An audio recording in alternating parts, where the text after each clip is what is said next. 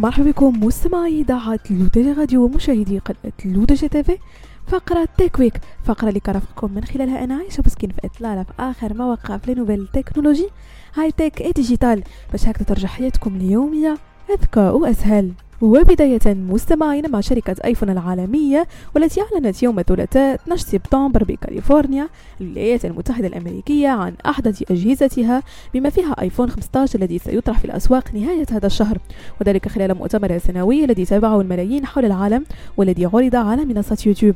أكثر شيء ملفت للانتباه في هذا الإصدار الجديد هو أنه مغطى في الخارج بمادة اسمها تايتانيوم وهي مادة تستخدم لصنع المركبات الفضائية. ما يجعل آيفون 15 برو وآيفون 15 برو ماكس أقوى بكثير من الإصدارات السابقة. وبخصوص الكاميرا فهي تأتي بدقة 48 ميجا بكسل مقارنة ب 12 ميجا بكسل في الجيل السابق وهي مقاومة للماء والغبار. كما أن هناك خيارات جديدة لالتقاط صور البورتريه بما في ذلك الانتقال تلقائيا لوضع تصوير البورتريه عند اكتشاف شخص ما أو حيوان أليف في الصورة بالإضافة لإمكانية التحكم في العمق والتركيز بعد التقاط الصور. يعمل ايفون 15 بمعالج A16 Bionic الذي يقدم أداء أقوى مقارنة بالأجيال السابقة. كما أنه يدعم رسميا منفذ USB-C بدلا من منفذ Lightning وهي من أكثر المميزات المنتظرة من المستخدمين إضافة إلى ميزة الاتصال بالطوارئ عبر شبكات الأقمار الصناعية والاكتشاف التلقائي للحوادث.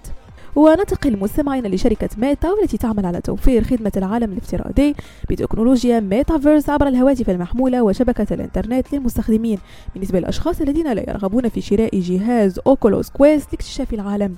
وقالت ميتا أن المستخدمين سيتمكنون من الوصول إلى العالم الافتراضي من خلال تطبيق Meta Quest للأجهزة المحمولة أو عبر أي برنامج لتصفح الإنترنت خلال الشهور المقبلة. جدير بالذكر أنه من المتوقع أن تطلق ميتا الجيل الجديد من جهاز العالم الافتراضي Meta Quest 3 في خريف 2023 ونختم مستمعين فقرة Tech Week تيك توك والذي فرضت عليه جهاز الرقابة الأيرلندية غرامة قدرها 345 مليون يورو بسبب انتهاك خصوصية الأطفال. تعلق الشكوى بكيفية تعامل تطبيق التواصل الاجتماعي مع بيانات الأطفال في عام 2020 خاصة فيما يتعلق بالتحقق من العمر وإعدادات الخصوصية. وكرد على هذه الغرامة قال متحدث باسم تيك توك أن الانتقادات موجهة على الإعدادات التي كانت موجودة قبل ثلاث سنوات والتي أجرينا تغييرات عليها قبل وقت طويل من بدء التحقيق مثل ضبط إعدادات جميع حسابات من هم دون سن 16 لتكون حسابات خاصة. وتعد هذه الغرامة مستمعين أكبر غرامة حتى الآن تفرضها جهة تنظيمية على تيك توك. بهذا مستمعينا كنكون وصلنا لنهاية فقرة Tech Week. نضربلكم موعد la semaine prochaine كامل على إذاعتكم الرقمية L'ODJ Radio وكذلك على قناتكم L'ODJ TV